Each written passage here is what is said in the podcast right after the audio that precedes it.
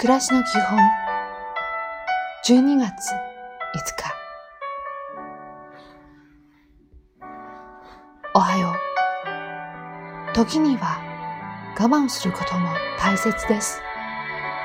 焦ってはいけません。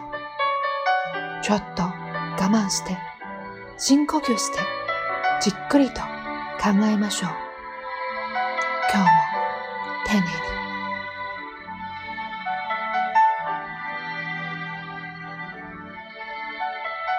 こんにちは。愛し合うという学びはとっても難しいものですが、諦めてはいけません。まずは自分が愛することです。いい一日を。おやすみなさい。